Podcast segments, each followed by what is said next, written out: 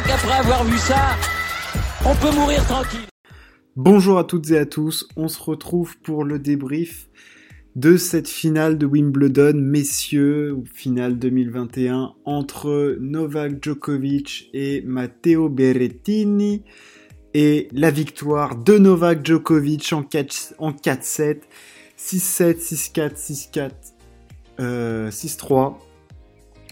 20e titre du Grand Chelem pour Novak Djokovic qui égalise euh, Roger Federer et Rafael Nadal en termes de record de victoire dans, les titres euh, majeurs. Et euh, troisième grand chelem de suite. Enfin bref, voilà. Les chiffres, j'y reviendrai un petit peu plus tard dans ce podcast. Là, je vais plus parler. Bon, je vais revenir rapidement sur le match et puis je vais l'analyser un peu plus, un peu plus en profondeur. Le match, victoire en 4-7 de Novak Djokovic.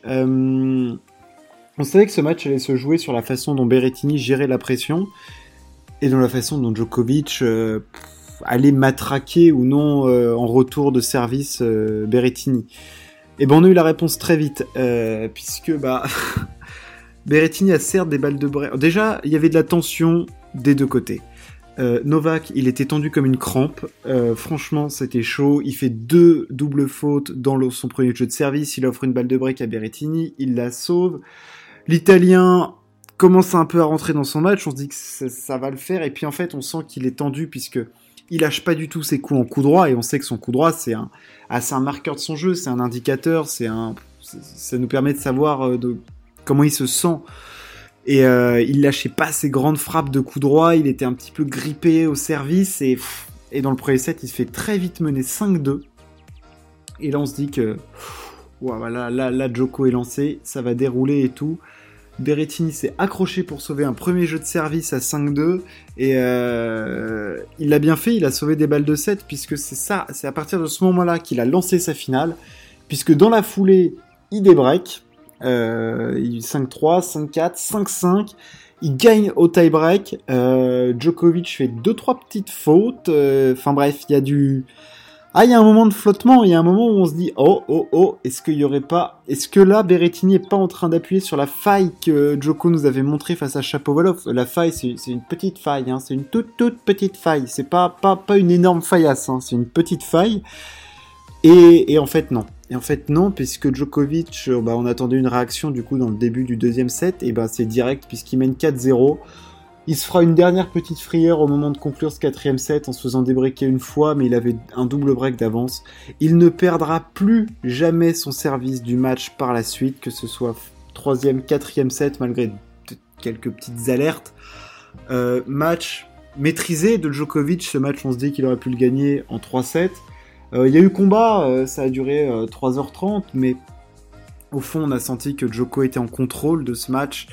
Euh, voilà, contrôle de ses nerfs, quelle, maîtrise dans tous les moments importants. Enfin, je veux dire, dès qu'il y avait un petit moment de tension sur son service, les bons coups, les bons schémas de jeu, les, voilà, faire craquer Berrettini, faire jouer ce coup de plus. Et puis là où on peut analyser ce match de façon un petit peu plus avancée, c'est euh, en fait Joko a tout ce qu'il faut pour contrer Berrettini. La puissance de Berrettini ne le dérange pas comme il le fait face à souvent, enfin, on sait que parfois il peut être poussé, retranché, voilà, il va céder quelques fois, mais globalement, la puissance de Djokovic est, un tel contreur, c'est un contreur absolu, c'est un contreur de génie, c'est... Il n'y a pas de faille dans ce que fait euh, dans le contre de Djokovic, et Berrettini avait beau envoyer des gifles, des gifles, voilà, ce qui, au final, là où Berrettini a le plus embêté Novak Djokovic, c'est en faisant des petites variations avec son slice de revers, en lui glissant des petites babales.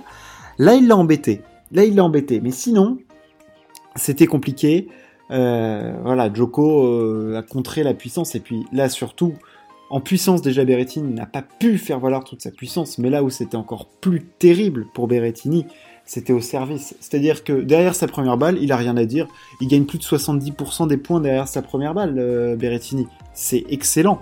Mais derrière la seconde, il est à 38%. Il s'est fait mais matraquer au retour. C'est d'une violence, mais d'une violence ce qu'a fait Djokovic.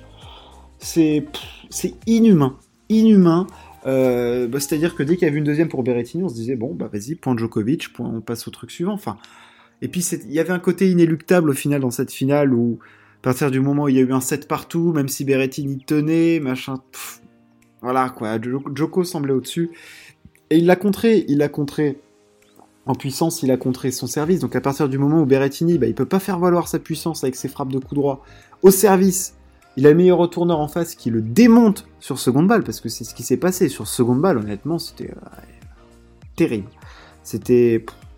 Bah non, mais enfin, soit Djokovic retournait fort au centre, soit il trouvait des zones tout de suite euh, gênantes pour Berrettini, euh, c'est-à-dire fort dans son revers, pas forcément fort, mais de la hauteur dans, son dans le revers de Berrettini avec de la profondeur pour le faire reculer, et on sait que c'est là, c'est le point faible de Berrettini.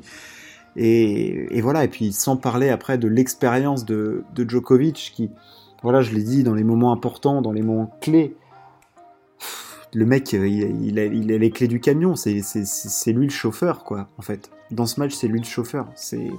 Voilà.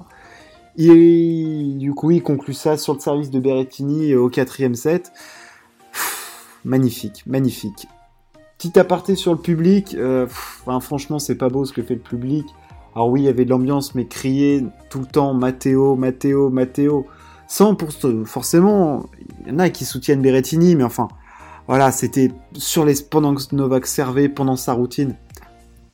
Les respectons les sportifs quand ils sont en train de voilà et puis en plus on le sait que Djokovic il est jamais aussi fort que quand il a tout le monde contre lui que quand la situation elle est impossible et euh, enfin voilà, c'est c'est-à-dire que si jamais vous voulez emmerder Novak Djokovic, ne faites pas ça. C'est-à-dire que à partir du moment où vous commencez à vous mettre contre lui et tout ça, lui, il va se mettre encore un cran au-dessus du niveau auquel il est, qui est déjà le cran euh, le cran ultime. C'est-à-dire qu'il est déjà en mode machine ultime de je rate rien, rien, rien. Euh, voilà, les, stats, c'est 10 fautes directes dans le premier set, après dans le deuxième 4, dans le troisième 3, dans le quatrième 4. C'est-à-dire que le mec ne rate rien. Enfin bref. Voilà, donc si vous posez Djokovic dans, euh, dans ses retranchements comme ça, c'est non, non, non, non, non, non, il est encore plus fort que ça. Donc voilà, on peut revenir maintenant sur Berrettini. Berrettini, il a fait sa finale. Il l'a fait, sa finale. Il euh, n'y a rien à dire. Il payait pour apprendre. Le mec, il est jeune et tout ça. Il payait pour apprendre. Berrettini, c'était sa première finale majeure. Euh, il s'est pas fait exploser. Il s'est pas démonté. 5-2 euh, dans le premier set, on s'est dit que potentiellement il allait prendre une rouste. Non, il a gardé ses fesses blanches, hein, pas, pas rouge fessé. Euh, voilà, on va le retrouver à ce stade de la compétition Berrettini. C'était que ce n'est qu'un au revoir, Matteo. On est sûr qu'on va te revoir. Je sais pas si ce sera Wimbledon ou sur dur ou, sur terre. Enfin, voilà, il, y a quelques petits points dans son jeu amélioré, son revers, machin truc, mais le fond de jeu est déjà très très fort. Mais voilà, euh, Joko, quand tu lui mets des novices ou des tout jeune en finale de Grand Chelem, mais il en fait du petit bois parce qu'on le voit cette année en finale de Grand Chelem, il, bon, il affronte Medvedev, il en fait du petit bois, il affronte Tsitsipas, même quand il est derrière, il arrive à, lui mettre une quenelle, et là il affronte Berrettini, enfin je veux dire, il a affronté des novices, et à chaque fois c'est le même schéma, c'est-à-dire que bah, déjà c'est lui qui gagne, et puis en plus tu sens que il est en maîtrise du, game, quoi. Donc euh, voilà. Bravo à Berrettini, énorme quinzaine, je pense que ça lui apporte de la confiance, de la sérénité. Voilà, il sait qu'il travaille dans la bonne direction. C'est ça la direction à suivre.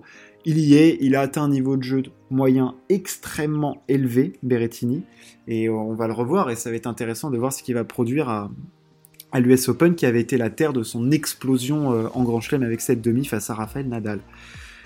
Euh, qu'est-ce qu'on peut dire d'autre de Berrettini? Bah, euh, bah, il nous a fait, il nous a fait un petit peu rêver. Il nous a fait espérer que peut-être un exploit était possible face à Djokovic, mais en fait, euh, en fait non, parce que Novak est, juste trop fort. Et Novak, je vais en parler parce que il y a plein de choses à dire. Déjà, on va parler de tennis pur et du jeu. Novak Djokovic est pour moi le joueur de tennis ultime. C'est-à-dire que s'il fallait définir un joueur de tennis, euh, enfin franchement c'est Novak Djokovic quoi. Enfin je veux dire le mec sait tout faire. Le mec sait tout faire. Le mec n'a techniquement c'est parfait et dans son jeu il n'y a pas de faille. Au service c'est excellent. En coup droit été un point faible, ça l'est plus. En revers c'est une merveille. À la volée il est hyper solide. Euh, il n'y a que le smash où il y a des soucis, mais là je veux dire dans ce match il a fait étalage de de toute sa technique, de toute sa palette de coups défensifs, de course vers l'avant. Il a un physique, c'est même pas au point, c'est, il a un physique exceptionnel, Novak Djokovic. la caisse physique de ce mec-là. Et puis la façon dont il a adapté son jeu pour jouer sur gazon, enfin, Le mec fait des glissades sur gazon, il défend sur gazon comme sur terre battue. Enfin, qu'est-ce que c'est? Qu'est-ce que tu fais Novak? T'es sur quelle planète tennis en ce moment?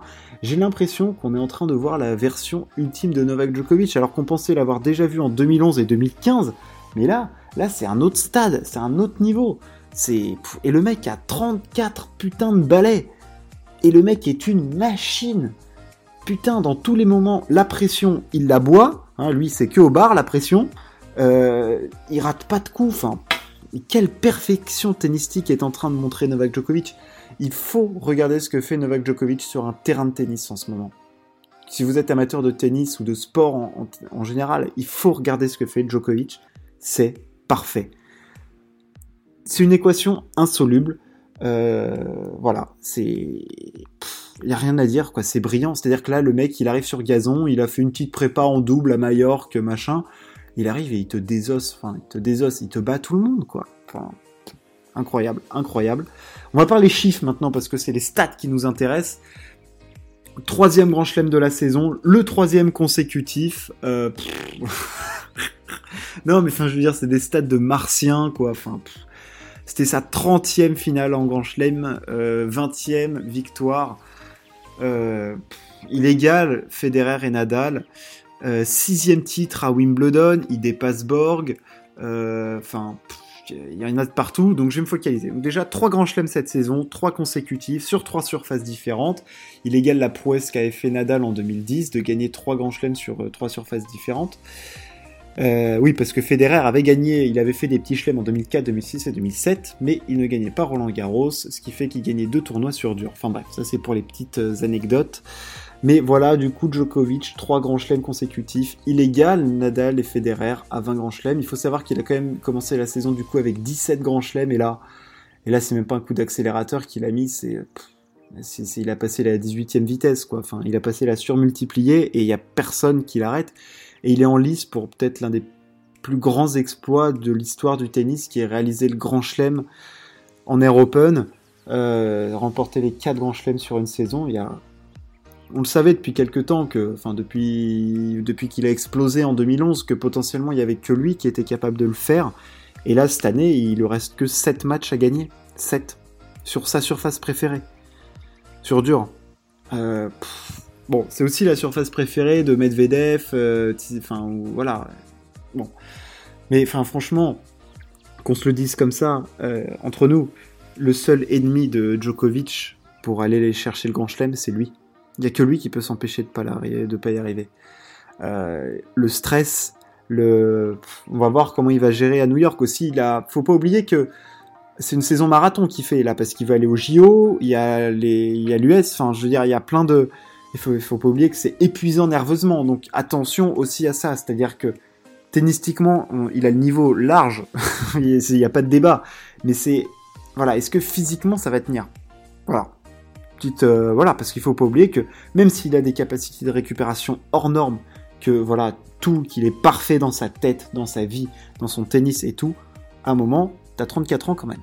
Corps, c'est pas le même que quand t'avais 22 balais. Donc, à voir comment il va digérer tout ça, mais je me fais honnêtement pas trop de soucis pour lui, et il arrivera en tant que favori à, à l'US Open pour conquérir un 21e titre en Grand Chelem et faire le, grand chelem et peut-être clore le débat du GOAT, du plus grand joueur de tennis de tous les temps, euh, sachant que pour moi déjà, c'est le joueur le plus complet de tennis euh, de, tous les temps. Voilà, ce qui est déjà énorme.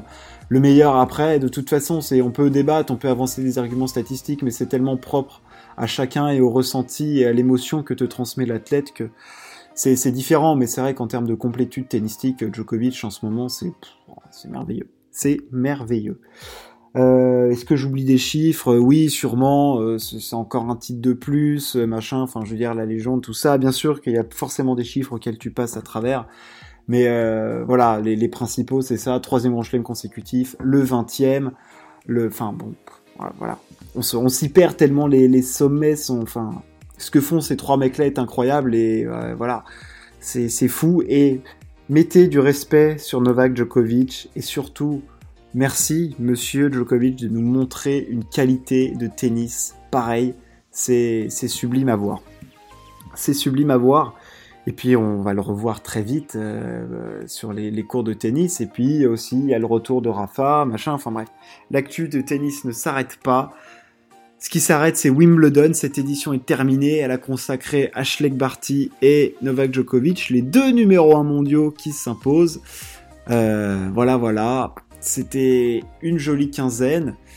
Merci de m'avoir écouté et n'hésitez toujours pas à partager ce podcast, à vous abonner si ça vous a plu. Et puis, euh, et puis nous, on se retrouve bientôt pour débriefer de l'actu sportive et de la finale de l'Euro. Merci de m'avoir écouté. Ciao.